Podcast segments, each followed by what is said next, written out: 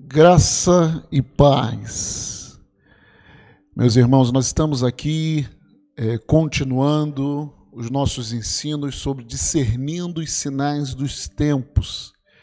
E hoje nós vamos falar sobre o arrebatamento da igreja, um assunto muito importante. É, na realidade, o arrebatamento da igreja é o próximo evento para nós, igreja, escatológico. Né? Então, nós vamos ver algumas características. Primeiro, sobre o arrebatamento da igreja, tem algumas posições teológicas divergentes quanto ao período. Se esse período vai ser antes, no meio ou depois da chamada tribulação. É, a primeira posição vamos de frente para trás, vamos dizer assim, é o pós-tribulacionismo. O que, que o pós-tribulacionismo crê? Ele acredita que a igreja passará pela tribulação, por esse período de sete anos, que esse período também é para a igreja. E não existe um intervalo entre a vinda de Cristo para a igreja e o final da tribulação.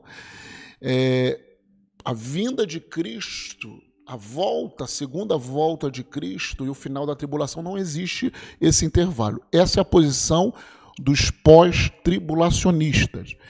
Há uma outra posição que é a posição dos mesos tribulacionistas. O que, que, que, que eles acreditam? Eles acreditam que a igreja vai ser arrebatada no meio da tribulação. Como nós temos estudado, a tribulação em si ela dura sete anos, um período de sete anos, em que o anticristo vai assinar paz com Israel. Então diz as profecias que no meio desse período, na metade, nos três anos e meio, ele vai quebrar esse acordo e os três anos e meio final é o período chamado a Grande Tribulação. Então, os mesos tribulacionistas acreditam que esses três anos e meios iniciais a igreja vai passar. E a igreja vai ser arrebatada no meio da tribulação. E a, a última posição é os pré-tribulacionistas, na qual nós fazemos parte, na qual nós estamos é, colocando esse estudo, é baseado nessa visão pré-tribulacionista, que acredita, que entende que a Bíblia dá total margem de que a igreja não passará pela tribulação. Então, nós vamos desenvolver é essa visão pré-tribulacionista. Mas era importante para vocês saberem né, as posições teológicas que tem sobre isso. Dentro dessa, dessa visão pré-tribulacionista do arrebatamento da igreja, nós entendemos que ele é o próximo evento do plano futuro, sendo ela é a bendita esperança do crente, o ser arrebatado para o encontro de Jesus nos ares.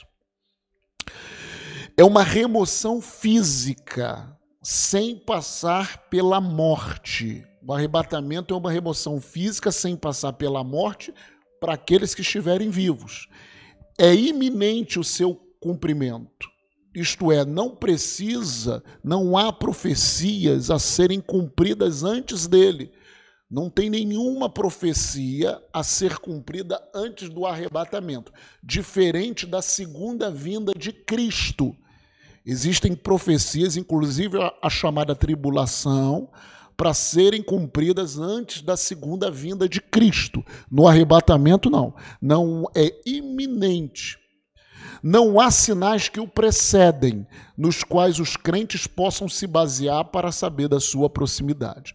Então, é a próximo, é o próximo evento escatológico futuro.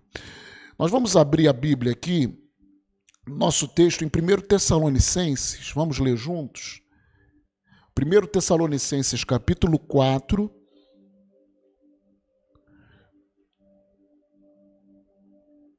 Primeiro Tessalonicenses 4, do versículo 13 ao versículo 18. Paulo escrevendo para a igreja de Tessalônica. Não queremos, Porém, irmãos, que sejais ignorantes com respeito aos que dormem, para não vos entristecerdes como os demais, que não têm esperança.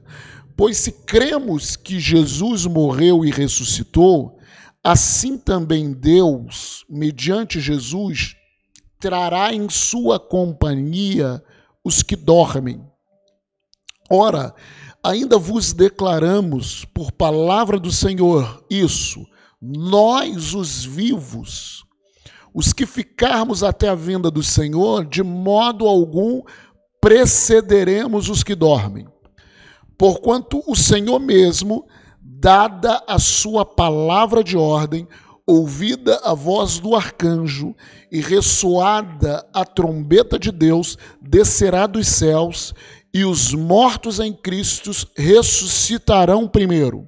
Depois nós, os vivos, os que ficarmos, seremos arrebatados juntamente com eles, entre nuvens, para o encontro do Senhor nos ares, e assim estaremos para sempre com o Senhor. Consolai-vos, pois, uns aos outros com essas palavras.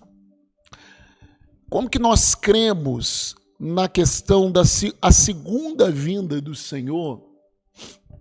A primeira vinda foi para o povo judeu. Nós cremos que a segunda vinda também será para aquele contexto do povo judeu. Porém, a igreja, nós cremos o seguinte: que na segunda vinda, é, isso acontece de duas formas. Primeira forma, Jesus quando falamos de arrebatamento, Jesus ele vai voltar e vai nos encontrar sua igreja arrebatada nos ares. Jesus ele não vai voltar colocar o pé na terra lá em Israel. Na segunda vinda de Cristo, nós vamos falar mais à frente, que o Senhor ele vai voltar com os seus santos, com a igreja, os seus santos, e vai colocar o pé em Israel. Amém? Então, esse texto fala sobre o arrebatamento. 1 Tessalonicenses 4, 13 a 18.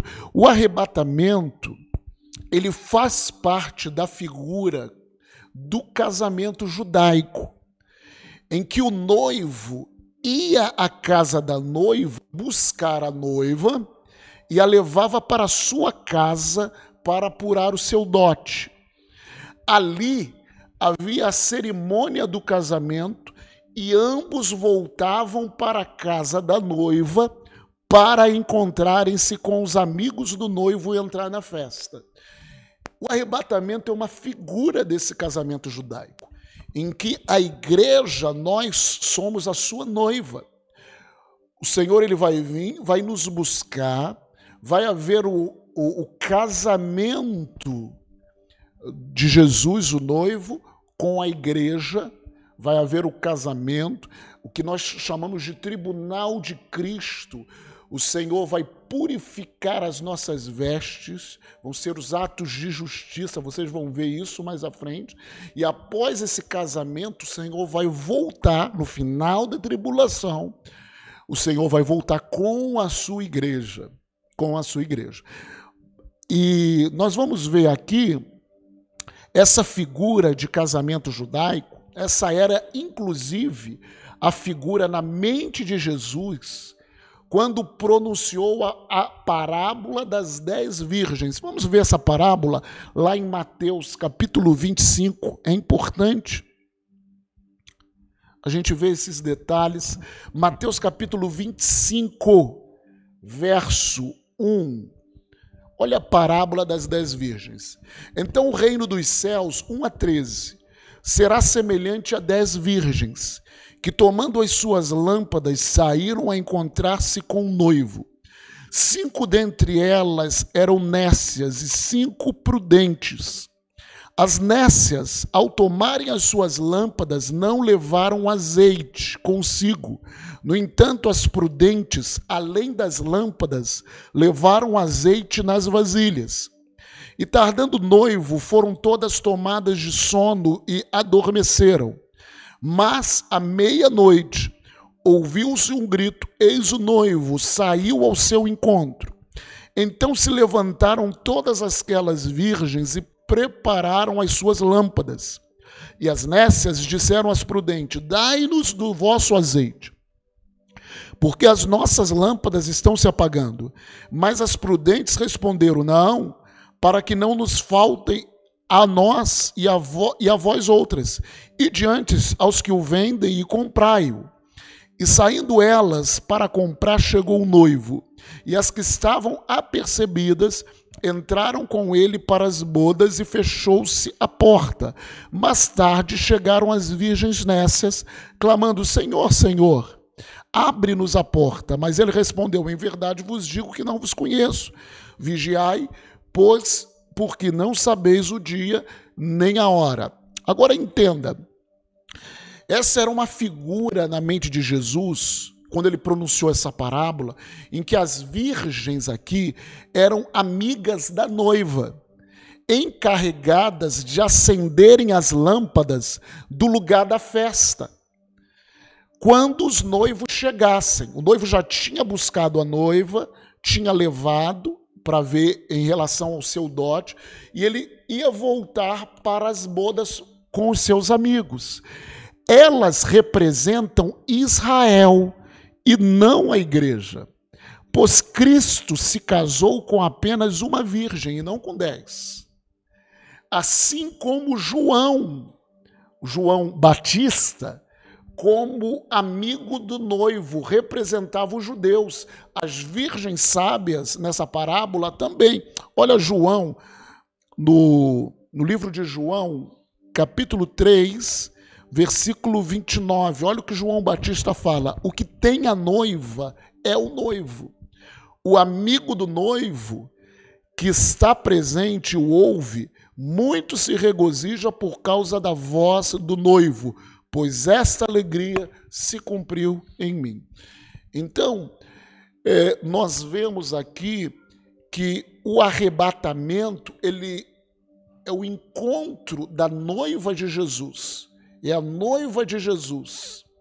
É o noivo vindo buscar a noiva para prepará-la, para santificá-la, para vesti-la para o casamento.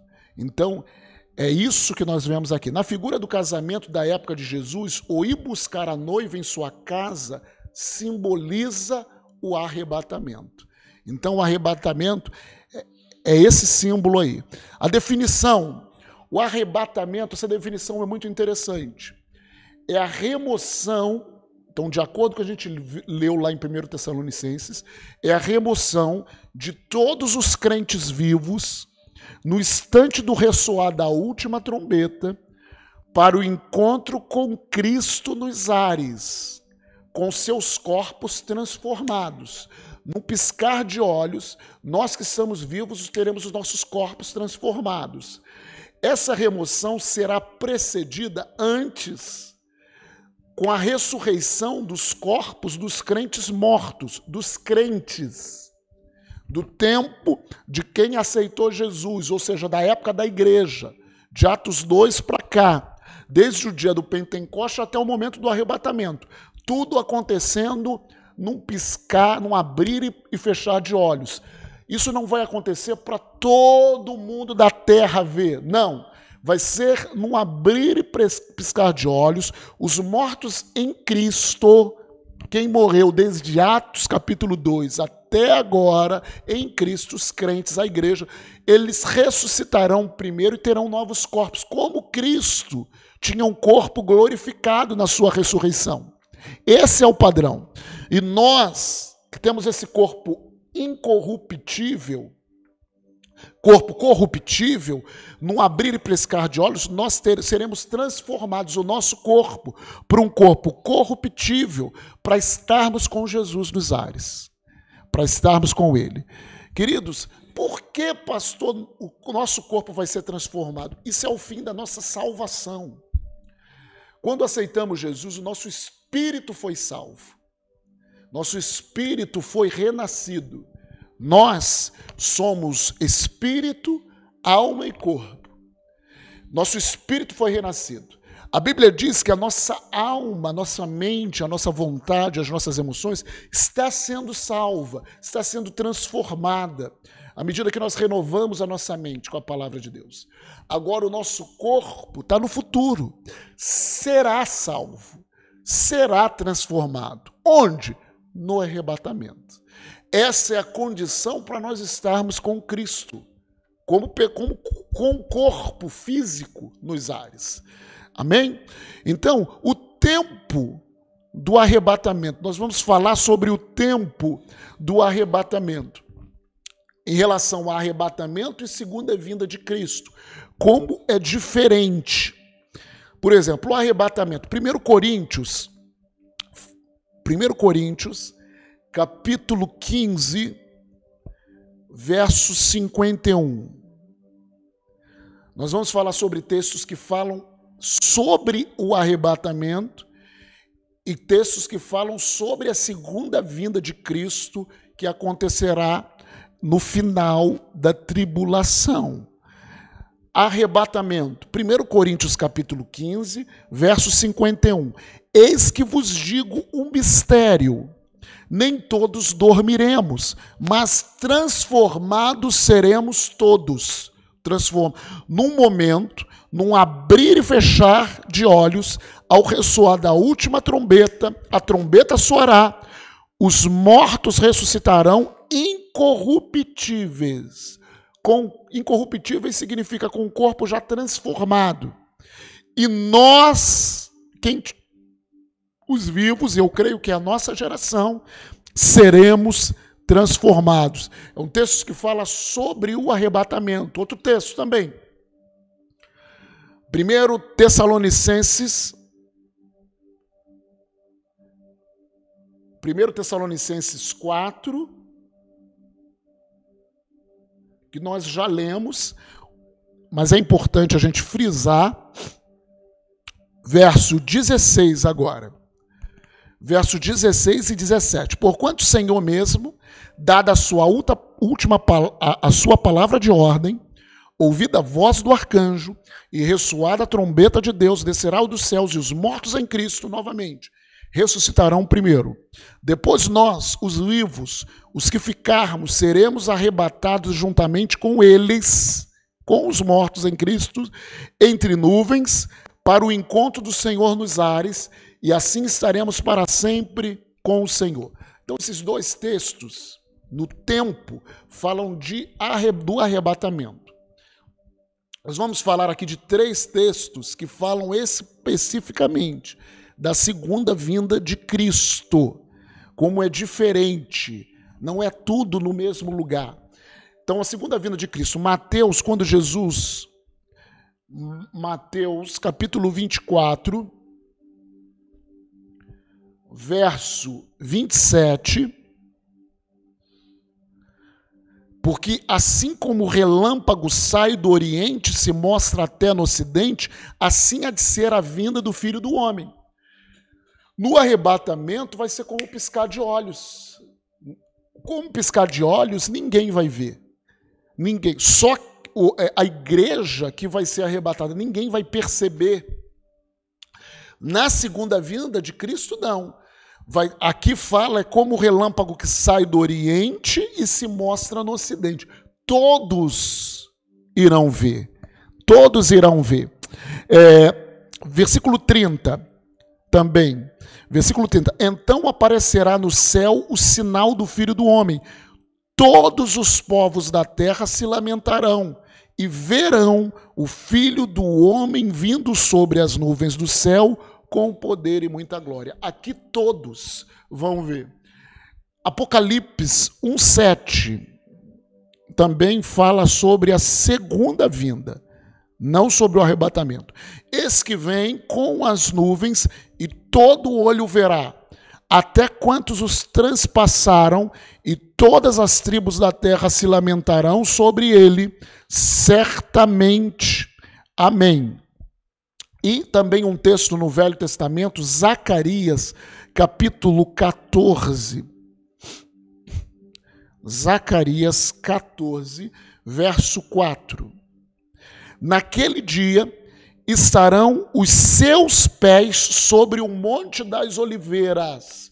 Na segunda vinda, o Senhor ele, ele não vai estar nas nuvens encontrando a igreja. Os pés dele vão pisar a terra, nos Montes das Oliveiras, que está de frente de Jerusalém para o Oriente. O Monte das Oliveiras será fendido pelo meio, para o Oriente e para o Ocidente, e haverá um vale muito grande. Metade do monte se apartará para o norte e a outra metade para o sul. É, tem um texto em Apocalipse, capítulo 19. Apocalipse 19 verso 7, ele fala o seguinte, 19, 7, alegremos-nos, exultemos e demos e demos-lhes a glória, porque são chegadas as bodas do Cordeiro, cuja esposa a si mesmo já se ataviou, pois lhe foi dado vestir de linho finíssimo, resplandecente e puro, porque o linho finíssimo são os atos de justiça dos santos. Presta atenção. Esse texto fala que a esposa a si mesmo já se ataviou, já se vestiu, já se enfeitou. A esposa é a igreja. No arrebatamento, Jesus ele vai buscar a igreja a igreja vai passar no céu pelo tribunal de Cristo, e é nesse tribunal de Cristo que vai ser lhe dado linho finíssimo. É essa linguagem figurada. Que, que, que isso significa? Isso são os atos de justiça dos santos. Você lembra que nas aulas anteriores nós falamos sobre as recompensas da igreja, as coroas, a questão do reinado em cidade, a questão do, é, dos lugares, das mansões celestiais. Isso vai ser apurado, né? Isso vai ser apurado. Aquilo que ficar para a glória de Deus, aquilo que nós fizermos no corpo, fora do corpo, no, no corpo, para a glória de Deus como crentes, isso vai ser é, reproduzido em atos de justiça dos santos. Né? Esses atos de justiça que farão o vestimenta da noiva serão o resultado do julgamento do crente. O Bema, lembra dessa palavra? O tribunal de Cristo, no hebraico, no, no grego Bema. A segunda vinda é somente a segunda parte. A primeira parte é o arrebatamento, a segunda parte é a segunda vinda em si. Na primeira ocasião, Cristo vem nas nuvens, encontra a sua igreja, a noiva, leva-a para o julgamento e volta com ela, já julgada, cumprindo a segunda vinda, propriamente dita. Julga, então a igreja vai voltar com Jesus para julgar as nações e estabelecer o reino de Deus na terra. Por isso, esse momento do arrebatamento é só para a igreja. Ninguém verá e enquanto a igreja estiver sendo julgada no céu, se instalará a tribulação aqui na terra, que é a septuagésima semana de Daniel. O arrebatamento está relacionado com a igreja somente. A segunda vinda relaciona-se a Israel e às nações. Por isso, esse texto que nós lemos de Zacarias combina mais com o texto de Mateus, em relação a todo olho virá, todo mundo vai ver. Mateus e o de Apocalipse. Porque os três referem-se ao mesmo evento. Que evento? A segunda vinda, propriamente dito. Zacarias não podia falar do arrebatamento. Porque no tempo de Zacarias, a igreja era um mistério. Ela, ele, ele, ele, ele não estava profetizando sobre a igreja, a igreja era um mistério, ele profetizava sobre Israel. Né? A primeira vinda de Jesus foi para os judeus. João, o livro de João, capítulo 1, verso 11 e 12, diz o seguinte: Veio Jesus, ele veio para o que era seu. Quem era seu? Era o povo de Israel. E os seus não o receberam na primeira vinda. Mas, verso 12, a todos quantos o receberam, aí entrou o mistério da igreja. Deu-lhes o poder de serem feitos não povo de Deus, no sentido de substituir Israel, mas der, der o poder de serem feitos filhos de Deus. Todos os que receberam, tanto judeus quanto gentios, deu-lhes o poder de serem feitos filhos de Deus, a saber, aos que creem no seu nome. Ou seja, a igreja entrou aí. Então ele veio para os seus, os seus não os receberam, mas a todos quantos receberam, e aí foi o mistério da igreja, tanto judeus quanto gentios, deu-lhes um poder de serem feitos filhos de Deus.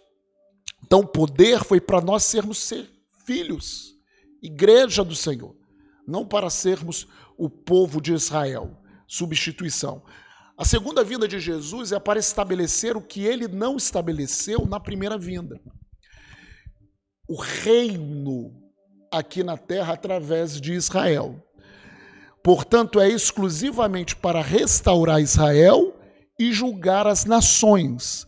A igreja virá juntamente com ele, conforme diz Apocalipse. Aleluia!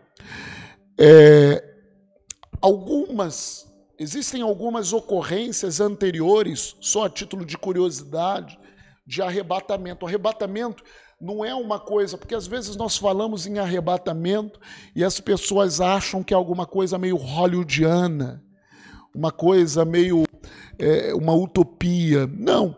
A Bíblia já tem exemplos de arrebatamento na palavra de Deus. Aonde que está isso, pastor? Anteriores. Se você for ver lá em Gênesis, capítulo 5, verso 24, e são tudo figuras daquilo que vai acontecer. Diz a Bíblia: andou Enoque com Deus, e já não era, porque Deus o tomou para si. Enoque foi arrebatado, foi o primeiro que foi arrebatado. Ele andou com Deus na geração dele e já não era porque Deus tomou ele para si. Outro exemplo também da palavra de Deus está lá em 2 Reis, segunda livro de Reis, verso 2, versículo 11. Indo eles, eles quem? Estavam aqui o profeta Elias e Eliseu. Indo eles, andando e falando, eis que um carro de fogo com cavalos de fogo os separou um do outro e Elias subiu ao céu num redemoinho. Outro que foi arrebatado, Elias. E outro também que foi arrebatado, que subiu aos ares, está lá em Atos capítulo 1, verso 9, que é o nosso Jesus como primogênito dos mortos. Dita essas palavras, Jesus foi o primeiro que teve o corpo transformado. Entenda isso. Jesus foi o que teve o corpo incorruptível e foi arrebatado. Ditas essas palavras, foi Jesus elevado às alturas, à vista deles, e uma nuvem o encobriu dos seus olhos. O detalhe importante que todos eles, é, é, todos eles foram e todos eles foram é, é, é, arrebatados, foram tirados. Deus tomou todos eles. Há um aspecto passivo envolvido nisso. Eles não fizeram nada, Deus que o tomou. Assim vai ser no arrebatamento. Deus, no piscar de olhos, ele vai chamar a sua igreja. Só que nesse arrebatamento é o único que envolve não uma única pessoa, mas um grupo de pessoas. Mas esse grupo de pessoas simboliza a noiva de Cristo na terra. É, 1 Tessalonicenses diz, capítulo 4, 16 e 17, diz que os mortos em Cristo, nós já lemos, os mortos em Cristo, ressuscitarão. Isso implica, né, como nós já falamos aqui, que são somente os de Atos capítulo 2 em diante. Detalhe importante é a precisão da, da, da narrativa. Os mortos vão vir primeiro, depois os vivos juntamente com eles. Os mortos, ambos, formando o corpo de Cristo, a sua noiva, que vai ser arrebatada. Então nós vimos aqui né, pessoas na igreja, pessoas na Bíblia que já foram arrebatadas. Isso não é um evento novo, mas é um evento que vai acontecer com a sua igreja. As implicações e propósito do, do arrebatamento. Deus transformará os crentes da igreja, por quê? Que nós vamos ter a nossa carne transformada. 1 Coríntios, capítulo 15. 1 Coríntios, capítulo 15, verso 50 ele fala o seguinte: Isso afirmo, irmãos, que a carne e o sangue não podem herdar o reino de Deus, nem a corrupção herdar a incorrupção. Essa nossa carne, esse nosso corpo, é um corpo corruptível, é um corpo sujeito à morte. Esse corpo sujeito à morte não pode herdar a incorrupção. Por isso que nós temos que ter os nossos corpos transformados. Como foi o corpo de Jesus depois da ressurreição? Um corpo transformado, um corpo glorioso, um corpo incorruptível. Então, essa é uma das implicações do arrebatamento, é para que o nosso corpo seja transformado. Será o cumprimento da promessa da redenção do nosso corpo o consumar da nossa adoção, como diz aqui Romanos, capítulo 8, verso 23. Romanos 8, 23. E não somente ela, mas também nós, que temos as primícias do Espírito, igualmente gememos em nosso íntimo, aguardando o? A adoção de filhos a redenção ou o resgate do nosso corpo. Nós aguardamos esse tempo. E será o completar da nossa salvação, como diz 1 Pedro, capítulo 1, verso 5, que sois guardado pelo poder de Deus, mediante a fé, para a salvação preparada para revelar-se no último tempo essa salvação que vai se revelar no último tempo é do nosso corpo. Amém? Nosso espírito foi salvo quando aceitamos Jesus. A nossa alma, nossas emoções, nossa mente está sendo salva à medida que nós somos transformados pela palavra. E o nosso corpo está reservado para a salvação no final dos tempos. E as implicações e propósitos também é para apurar os atos de justiça, aquilo que nós fizemos nessa terra de bem e de mal, e preparar a sua noiva para a segunda vinda. É, então, queridos, agora nós vamos falar sobre o porquê nós cremos que a igreja não passará pela tribulação.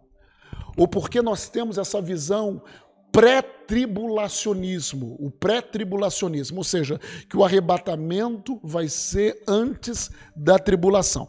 Qual é as bases? Por que nós cremos? Nós já falamos o que é o arrebatamento. Nós falamos as implicações do porquê nós temos que ser arrebatados em relação ao nosso corpo físico, é a salvação do nosso corpo físico. E nós vamos falar agora o porquê nós cremos que a igreja não passará pela tribulação. Primeira coisa, a tribulação é um tempo preparado para Israel. Esses sete anos profetizados, a última semana, ou a septuagésima semana, né, é, que Daniel profetizou para Israel é, é, é, é, a semana preparada para Israel. Nós vamos ver aqui Israel ele é um povo distinto da igreja. E todo tratamento de Deus para ele também é distinto. Deus ele vem profetizando para o povo de Israel desde Deuteronômio, desde Moisés. Abra sua Bíblia em Deuteronômio, capítulo 4. Deuteronômio, capítulo 4, verso 27 a 29. Olha que Deus ele fala para o povo de Israel: O Senhor vos espalhará entre os povos, e restareis poucos em número entre as gentes aonde o Senhor vos conduzirá. Lá servireis a deuses que são obra de mãos de homens, madeira e pedra, que não veem, nem ouvem, nem comem e, e nem cheiram. Isso, até o 29. De lá buscarás ao Senhor teu Deus, e o acharás, quando buscares de todo o teu coração e de toda a tua alma. Aqui ele está se referindo não ao cativeiro de babilônico, quando o povo não obedeceu a Deus, porque fala sobre o espalhado do povo de Israel entre os povos. No cativeiro de babilônico, eles foram para Babilônia. E sim, o que ele está se referindo aqui? É na dispersão que teve no ano 70, depois da destruição do templo de Jerusalém, na era agora da igreja, a, destruição do templo de Jerusalém, houve a dispersão no ano 70 depois de Cristo, que se estende até o dia de hoje, que em 1948 o povo de Israel voltou para sua terra né? E a partir de então, o povo judeu é espalhado em toda a terra, tem retornado para a sua terra. E esse, e esse retorno, essa dispersão, se, se acabará, terminará, quando Deus reunir novamente todo o povo na época da tribulação.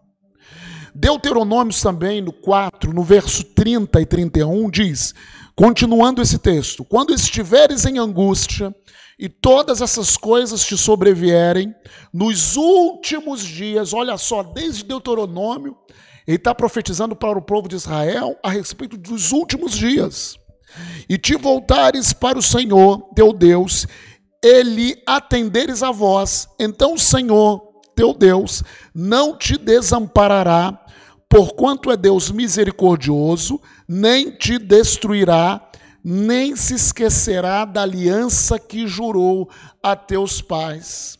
Então, nesses dois versículos, temos aqui todos os elementos da tribulação: serão espalhados entre as nações, angústia, últimos dias, e Deus não desamparará, porque guarda a aliança jurada aos teus pais. Então, ele não está falando aqui sobre igreja, ele está falando sobre Israel, sobre a relação de Deus com Israel. Na profecia de Daniel, quando Daniel profetizou, lá em Daniel capítulo 9, verso 24, não precisa abrir, é, é, Deus determinou 70 semanas, diz o texto, para o teu povo, sobre o teu povo e sobre a tua santa cidade. Deus determinou 70 semanas.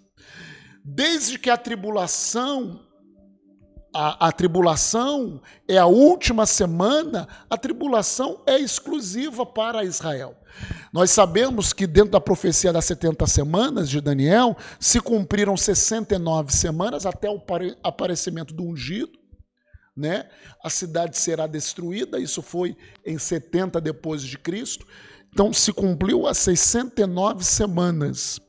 E houve, a, a, nós já estudamos nas aulas anteriores, houve é, um tempo que foi o mistério da igreja que apareceu até a septuagésima semana. E após o arrebatamento, Deus ele voltará a lidar com Israel. Então, esse texto era específico de Daniel para Israel. Esse é o primeiro motivo que nós cremos. O segundo motivo é o termo ira. O termo ira é um termo técnico para a tribulação. Esse termo ele está associado com a tribulação. Esse termo é visto no Velho Testamento, em alguns lugares. Vamos abrir a palavra de Deus. Em Isaías capítulo 13, verso 9. É um termo referente à tribulação.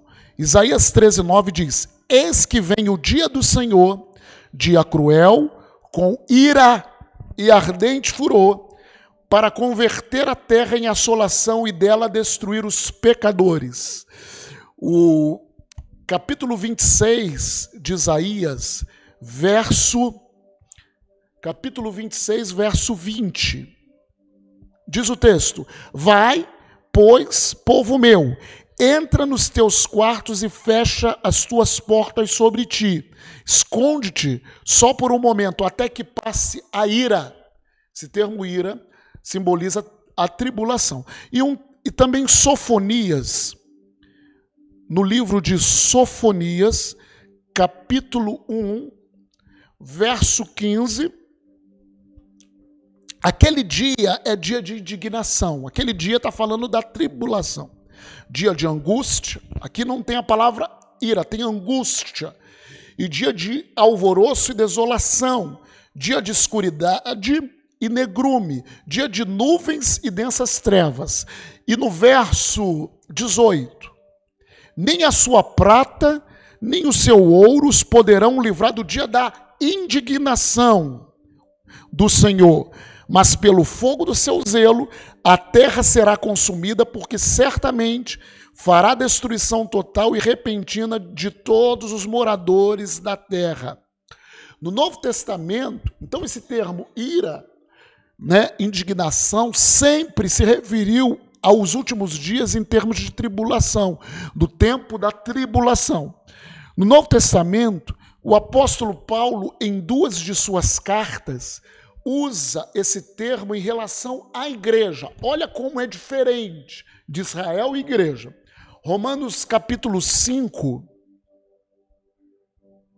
Romanos 5, verso 9, fala o seguinte: Logo, muito mais agora, sendo justificados pelo seu sangue, seremos por ele, pelo sangue de Jesus, salvos da ira. Seremos salvos da ira. Romanos 5, 9, 1 Tessalonicenses 1, 10. 1 Tessalonicenses 1, 10 diz: E para aguardardes do céu seu filho, a quem ele ressuscitou dentre os mortos, Jesus, que nos livra, ele nos livra da ira vindoura.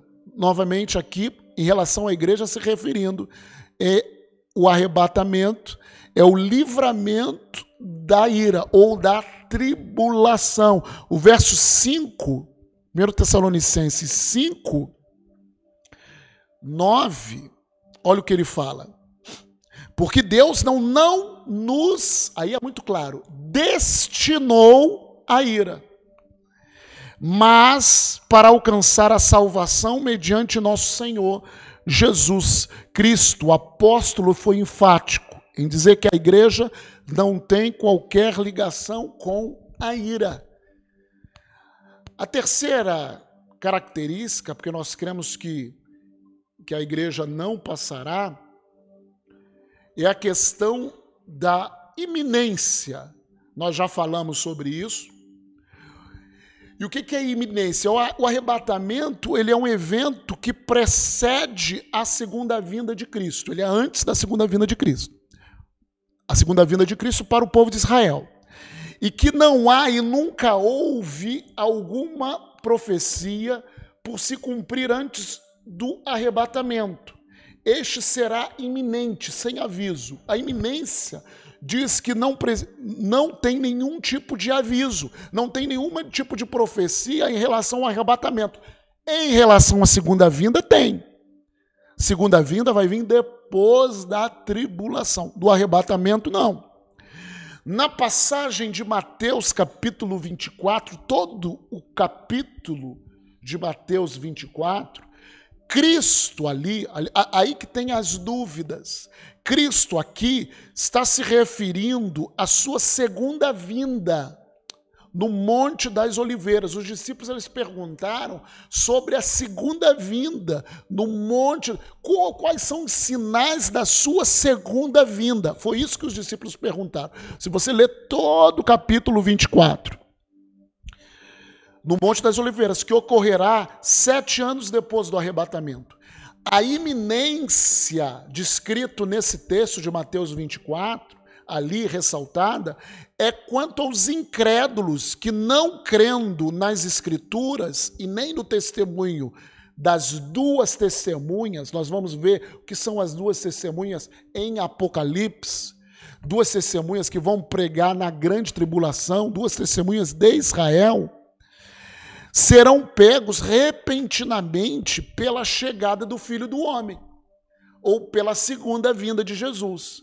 O entendimento completo do discurso de Jesus só veio quando Paulo escreveu as suas cartas, dando informações específicas. Paulo, que foi específico em falar sobre o arrebatamento. Jesus ali estava falando sobre a segunda vinda, sua segunda vinda, visto que a igreja era um mistério no Velho Testamento. Ainda que os discípulos, eles começar, eles fizeram parte da igreja. Né? Aqui em Mateus capítulo 24, o Senhor ele estava falando sobre a sua segunda vinda para o povo de Israel. É, o quarto motivo é sobre a divisão do livro de Apocalipse com essa palavra igreja, ou com o vocábulo igreja. Em Apocalipse 1,19, nós assim já já lemos muito esse versículo nas aulas anteriores, mas é importante que é o versículo chave que divide o livro de Apocalipse.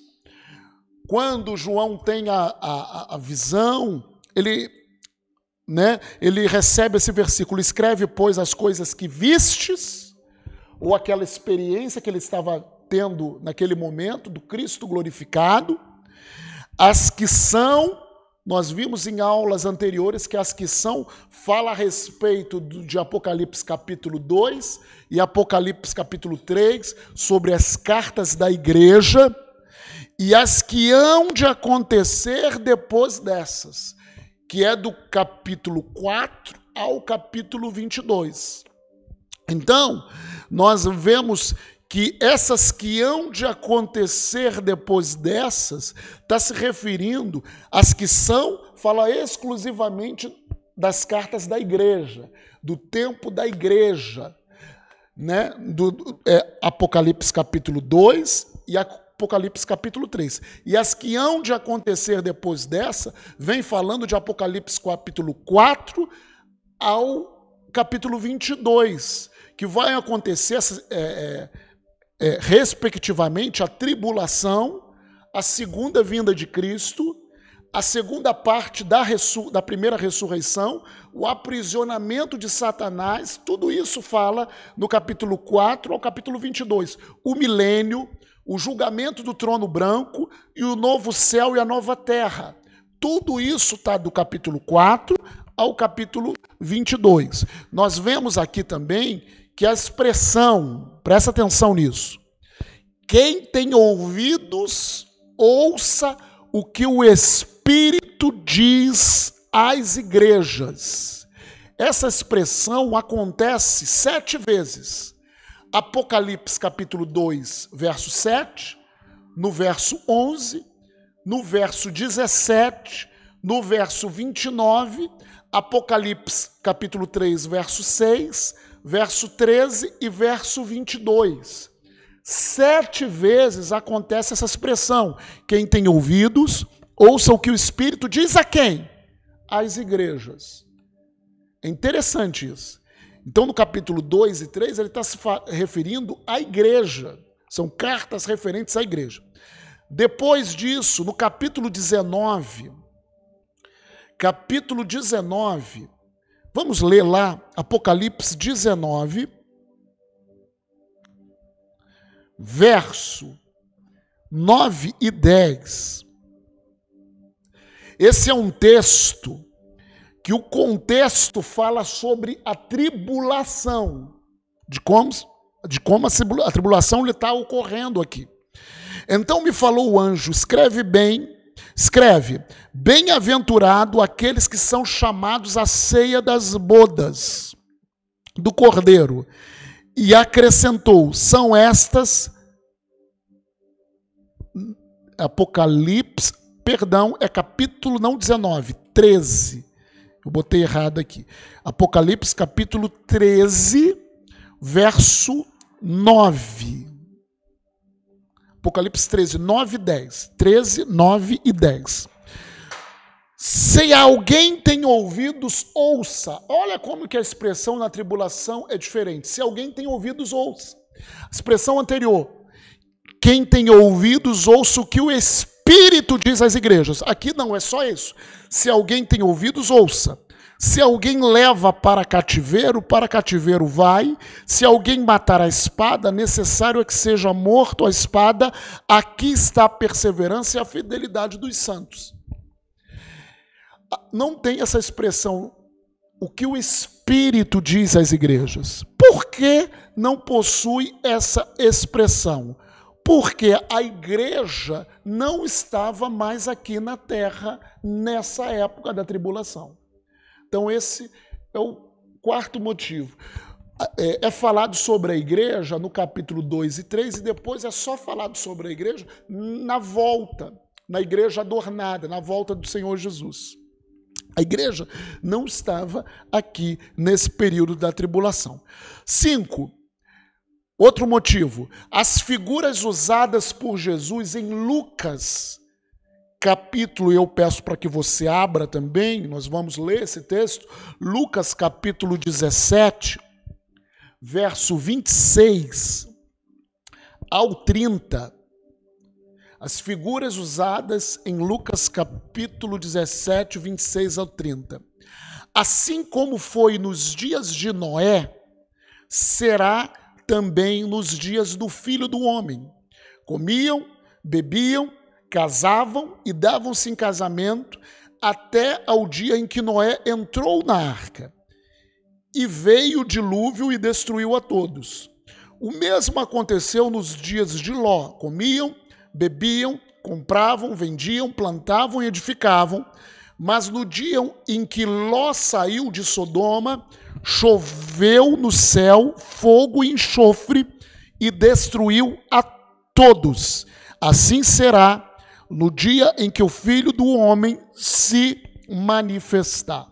É muito interessante que essas duas figuras, muita gente, que é Noé e Ló, muitos teólogos extraem essa passagem é, falando sobre o cotidiano, como que vai ser o cotidiano antes da vinda de Jesus, que as pessoas vão estar vivendo as suas próprias vidas, isso não é errado, mas a ênfase toda é isso, que as pessoas vão estar vivendo suas próprias vidas, sem se importar com as coisas de Deus, né? E de repente Jesus vai vir.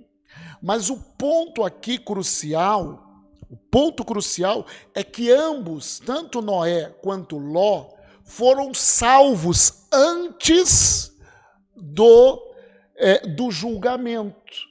Foram salvos antes da destruição que veio.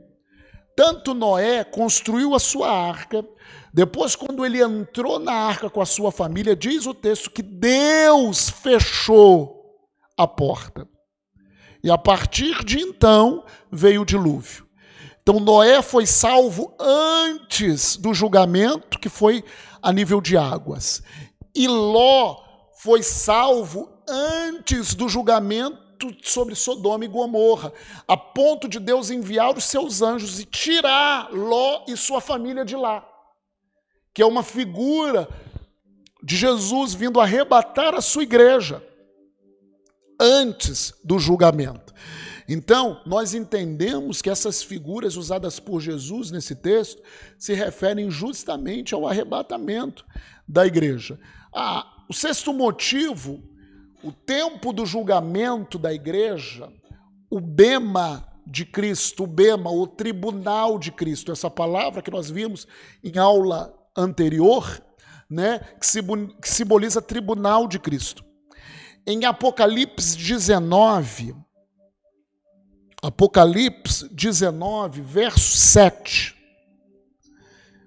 Agora sim, Apocalipse 19, 7.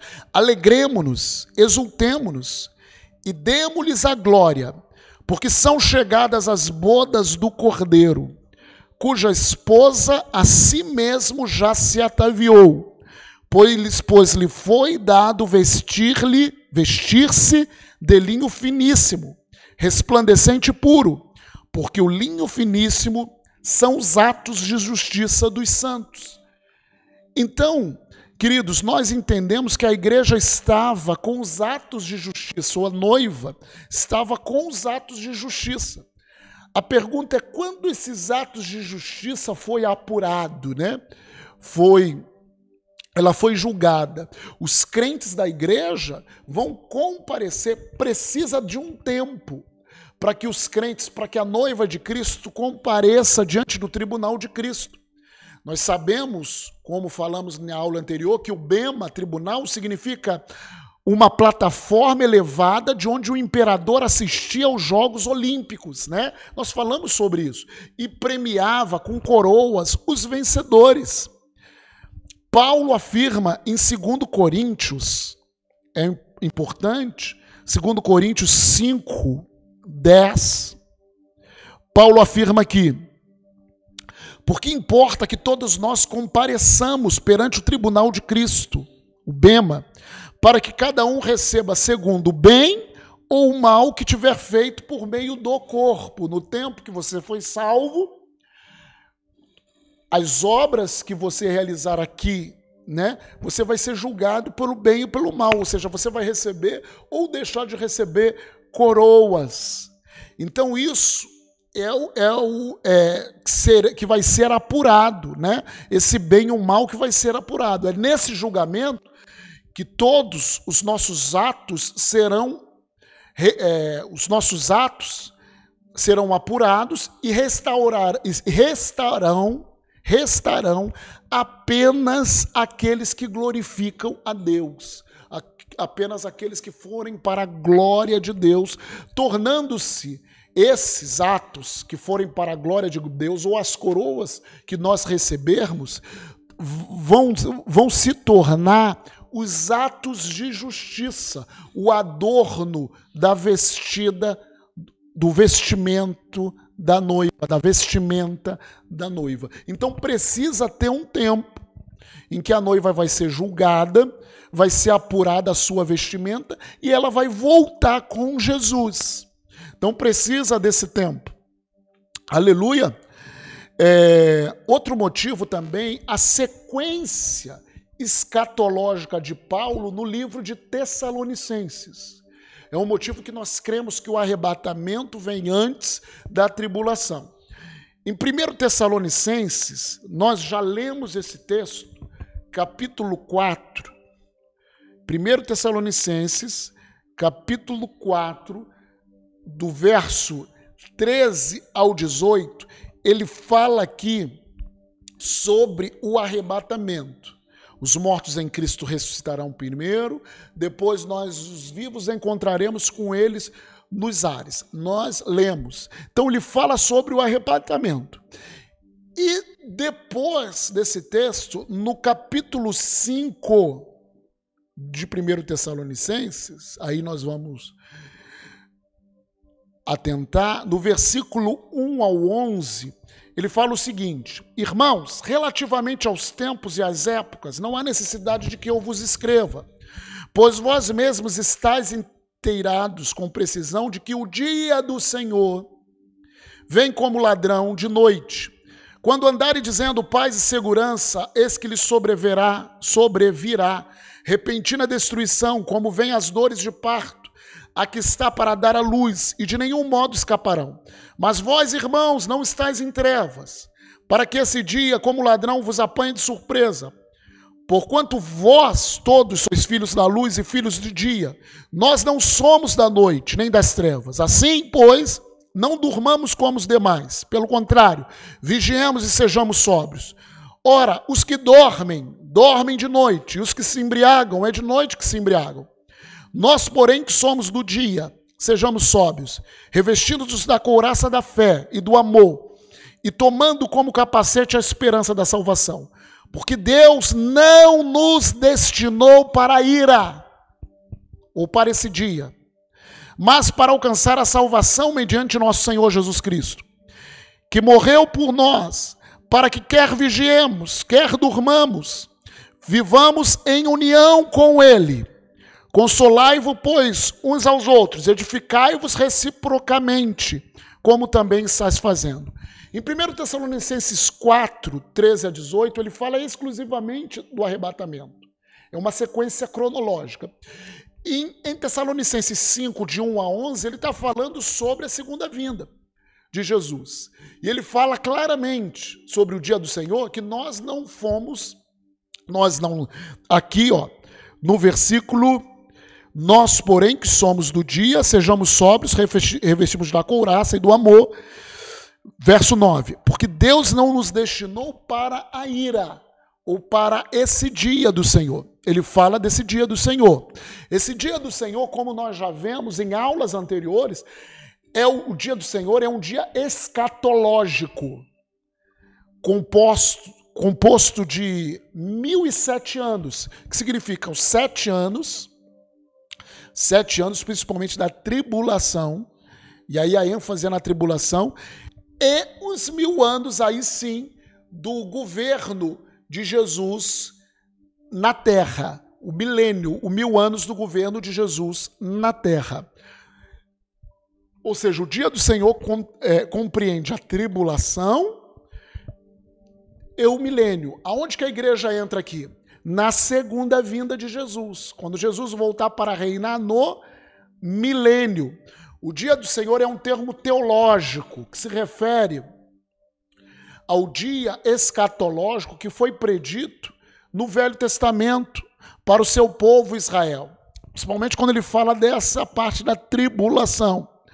Paulo cuidadosamente coloca em ordem os acontecimentos. Primeiro o arrebatamento, 1 Tessalonicenses 4, depois o dia do Senhor, 1 Tessalonicenses 5. Oito. O oitavo motivo é a promessa à igreja da Filadélfia. Nós lemos anteriormente sobre é, a carta das igrejas. Em Apocalipse capítulo 3, no verso 10, quando Paulo fala sobre a carta à igreja de Filadélfia, ele fala o seguinte: Porque guardaste a palavra da minha perseverança, também eu te guardarei na hora da provação que há de vir sobre o mundo inteiro para experimentar os que habitam sobre a terra. Eu te guardarei na hora da provação ou na hora da tribulação. Nas sete cartas, duas vezes o judeu é mencionado. Em Apocalipse 2, verso 9, e em Apocalipse 3, verso 9. Vamos ver Apocalipse 2, 9. Apocalipse 2, verso 9. Diz: Conheço a tua tribulação, a tua pobreza, mas tu és rico, e a blasfêmia dos que a si mesmos se declaram judeus e não são sendo antes sinagoga de Satanás. Olha só. Aí ele continua: Não temas as coisas que tens de sofrer, eis que o diabo está para lançar em prisão alguns entre vós, para ser dispostos à prova, e tereis tribulação de dez dias. Está falando aqui dos judeus, que se dizem judeus e não são. Em Apocalipse 3, nós lemos o versículo 10 mas vamos ler novamente o 9 e o 10. Apocalipse, capítulo 3, verso 9 e 10. Eis farei porque alguns dos que são da sinagoga de Satanás, desses que a si mesmos se declaram judeus e não são, mas mentem. Eis que os farei vir e prostrar-se aos teus pés e conhecer que eu te amei. Aí sim entra no texto que nós lemos, porque guardaste a palavra da minha perseverança. Aí ele se fala para a igreja, também eu te guardarei na hora da provação, que há de vir sobre o mundo inteiro, para experimentar os que habitam sobre a terra. Então, nesses dois textos que falam sobre os judeus, na primeira ele prometeu uma tribulação de dez dias, e o diabo poria na prisão alguns dentre eles.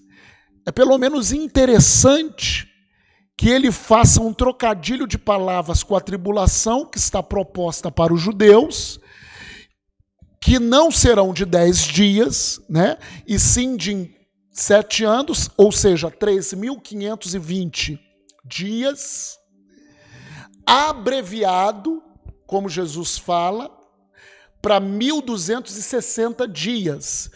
1.260 dias que, na realidade, a grande tribulação vai vir na segunda metade da tribulação, né? Então, é, e na segunda menção, que é nessa carta né, de, de Apocalipse 3, 10, para a igreja de Filadélfia, ele menciona essa aprovação para o mundo inteiro, que vai vir para o mundo inteiro, da qual ele livraria a sua igreja. A igreja definitivamente não passará pela tribulação. Então são nos, esses dois textos que mencionam judeus, né? Um ele, ele fala que vai passar uma tribulação de dez dias, e outro ele fala especificamente que Deus vai livrar a igreja né, desse período de tribulação. E a última motivo que nós cremos que a igreja vai ser arrebatada antes da tribulação é a questão dessa palavra. Isso é muito importante para nós fecharmos esse estudo, essa palavra da apostasia. Isso não é muito bem entendido. Isso está lá em 2 Tessalonicenses, capítulo 2, verso 1 a 8. Vamos ver. Irmãos, no que diz respeito à vinda de nosso Senhor Jesus Cristo e a nossa reunião com Ele, nós vos exortamos a que não vos demovais da vossa mente com facilidade, nem vos perturbeis, quer por espírito, quer por palavra, quer por epístola, como se procedesse de nós, supondo tenha chegado o dia do Senhor. Por que, que Paulo escreve a segunda carta ao Tessalonicenses? Quando Paulo escreve a primeira carta aos Tessalonicenses, falando sobre a vinda do Senhor, falando sobre o arrebatamento da igreja, a vinda do Senhor, as pessoas lá daquela igreja começaram a parar de trabalhar, achando que estava muito próximo. Até porque o arrebatamento é iminente, mas a segunda vinda do Senhor não. Precisava vir a tribulação. E as pessoas pararam de trabalhar, achando que ia acontecer logo. Então ele teve que escrever uma segunda carta para orientar a igreja como que isso ia acontecer. Aí ele fala aqui, verso 3: Ninguém de nenhum modo vos engane, porque isto não acontecerá sem que primeiro venha a apostasia. São duas coisas: apostasia e seja revelado o homem da iniquidade, o filho da perdição. Ora, se o arrebatamento é iminente, ou seja, não precisa nada acontecer, muitos se baseiam nesse texto para que a apostasia vai vir antes do arrebatamento. E muitos entendem que essa palavra apostasia, que é uma palavra transliterada, essa palavra significa abandono da fé. Muitos teólogos, desde muito tempo, têm traduzido essa palavra apostasia, que é uma palavra transliterada, sobre abandono da fé, que vai ter um grande abandono da fé e depois vai se manifestar o anticristo. Então vamos entender um pouquinho mais. Vamos continuar aqui lendo. A apostasia e seja revelado o homem da iniquidade, o filho da perdição, o qual se opõe e se levanta contra tudo que se chama Deus, ou é objeto de culto, a ponto de assentar-se no santuário de Deus, ostentando-se como se fosse o próprio Deus. Não vos recordais de que ainda convosco eu costumava dizer-vos essas coisas, e agora sabeis o que o detém, para que ele seja revelado. Ele é o anticristo. Somente em ocasião própria. Com efeito, o mistério da iniquidade já opera e aguarda somente que seja afastado aquele que agora o detém. Então, será de fato revelado o iníquo, a quem o Senhor Jesus matará com o sopro de sua boca e o destruirá pela manifestação de sua vinda. Bom, então, como eu falei aqui, verso 1 a 3 desse texto, ele fala que vai acontecer, que vem que isso não acontecerá sem que primeiro venha a apostasia e duas coisas: seja revelado o homem da iniquidade, o filho da perdição.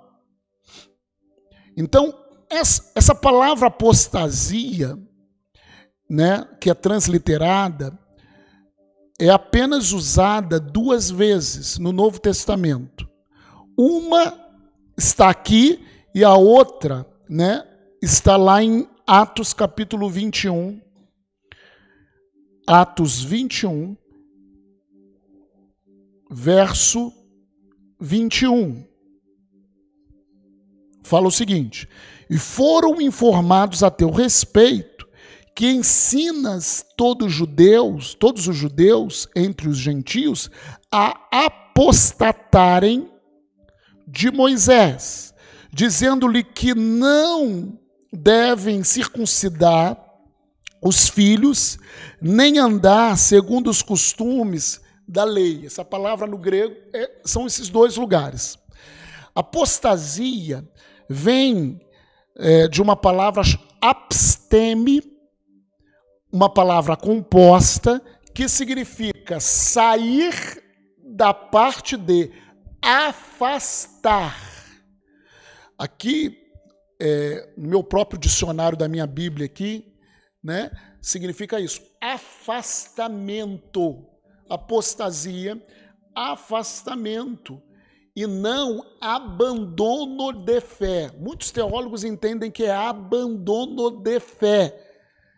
Mas, mas essa palavra no grego significa de abstemes, afastar de, afastamento.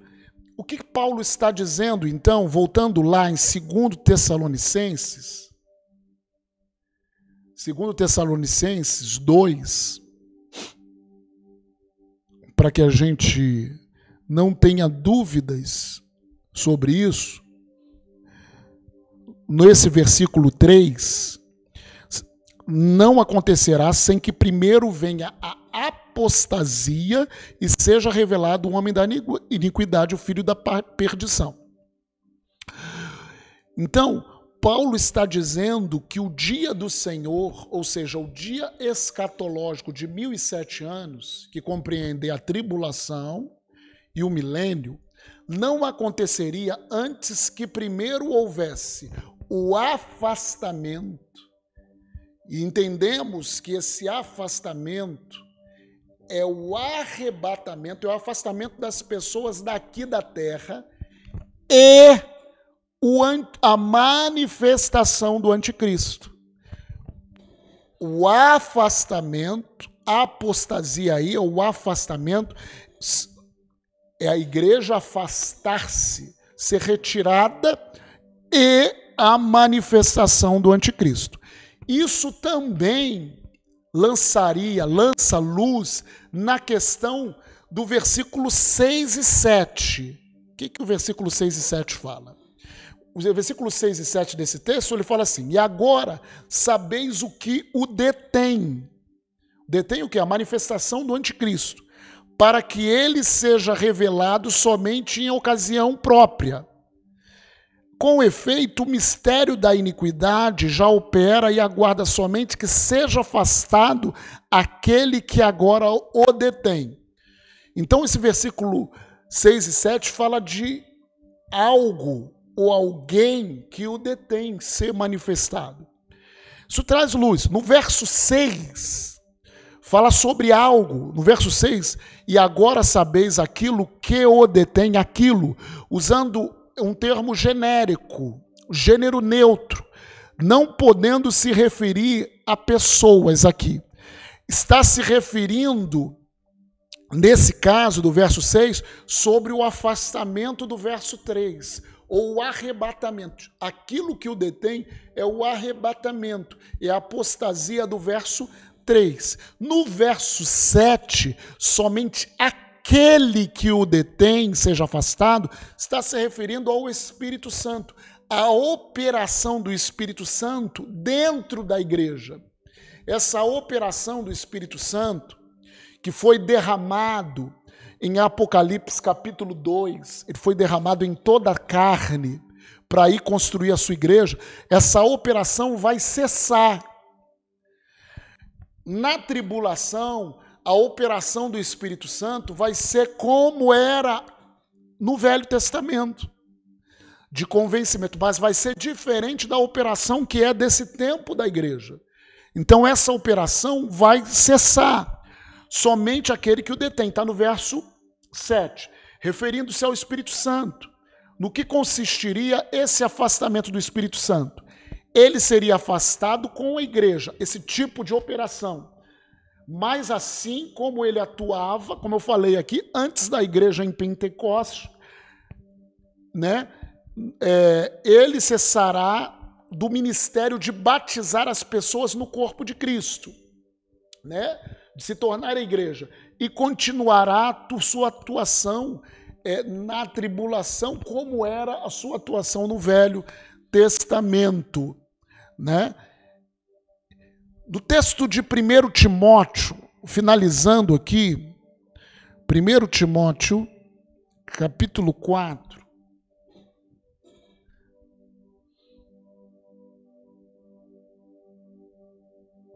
Verso 1. Ora, o Espírito afirma expressamente que nos últimos tempos alguns apostatarão da fé por obedecerem a espíritos enganadores e ensinos de demônio. Apostasia não consiste em um abandono de fé generalizado. Aqui significa que alguns sairão da fé. Sairão. Então não vai ser algo generalizado, e sim um afastamento da igreja, né? O arrebatamento, algumas pessoas se afastarão da fé. O arrebatamento, então, como nós lemos aqui, como nós entendemos, ele precederá a tribulação. Ele será antes da tribulação. Então, resumindo, por que nós cremos que o arrebatamento, que a igreja não passará pela tribulação, pela tribulação, ou seja, a igreja vai ser arrebatada antes da tribulação. Primeiro, a tribulação é um tempo preparado para Israel. Dois, o termo ira, como termo técnico para a tribulação, tanto colocado no Velho Testamento, né? Quando Paulo lhe trata desse termo ira no Novo Testamento, a igreja é, é salva da ira a igreja guardada da ira, né? A questão da iminência. O arrebatamento, ele é iminente, ele não precisa que nenhuma profecia, e não existe nenhuma profecia para acontecer antes do arrebatamento. Já a segunda vinda, não. A segunda vinda de Jesus precede a tribulação. Né? Nós vimos isso. Quarto, a divisão do livro de Apocalipse com o vocábulo igreja, né? A divisão do livro de Apocalipse 1:19, né? É, Apocalipse, as coisas que vistes, as coisas que são, que se refere ao tempo da igreja, Apocalipse 2 e 3, e as coisas que hão de acontecer depois dessas coisas, Apocalipse 4 e 22, não tem o termo igreja. Né? Não existe o termo igreja. Apocalipse 2 e 3 é utilizada aquele termo, ouça o que o Espírito diz às igrejas. E nós vimos que em Apocalipse né, 13, é, é, quem tem ouvidos ouça.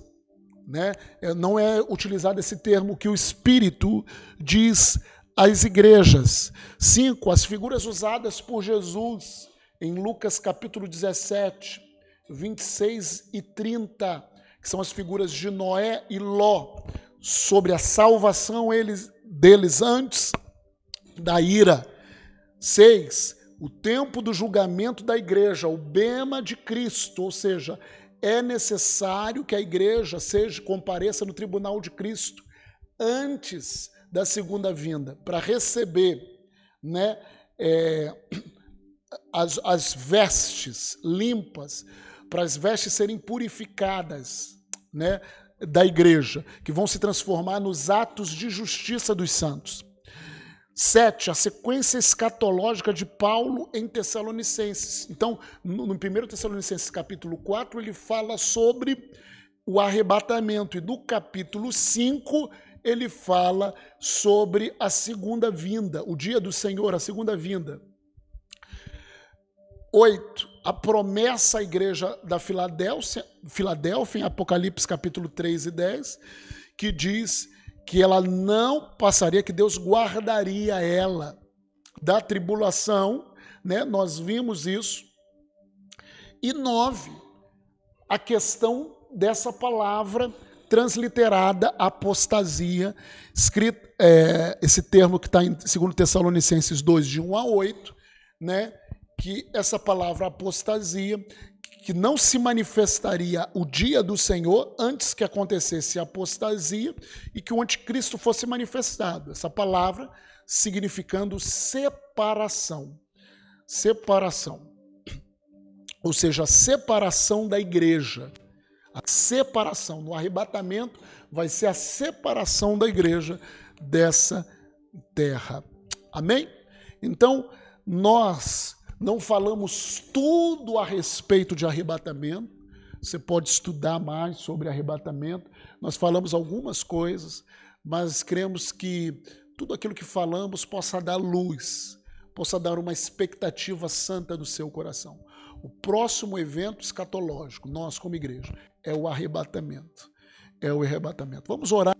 Então, Senhor, nós colocamos esse irmão, essa irmã nas tuas mãos, que está aqui conosco, escutando esse estudo, e que o Senhor possa nos despertar, e que o Senhor possa nos dar uma firme convicção desse tempo, uma expectativa santa em aguardar o Senhor Jesus. E para nós, igreja, a volta de Jesus vai acontecer nos ares, é o momento do arrebatamento. Pai, nós te louvamos e te agradecemos pela tua palavra, pela verdade da tua palavra. Abençoamos esse irmão, abençoamos essa irmã, em o nome do Senhor. Amém. Até a próxima, meu irmão e minha irmã.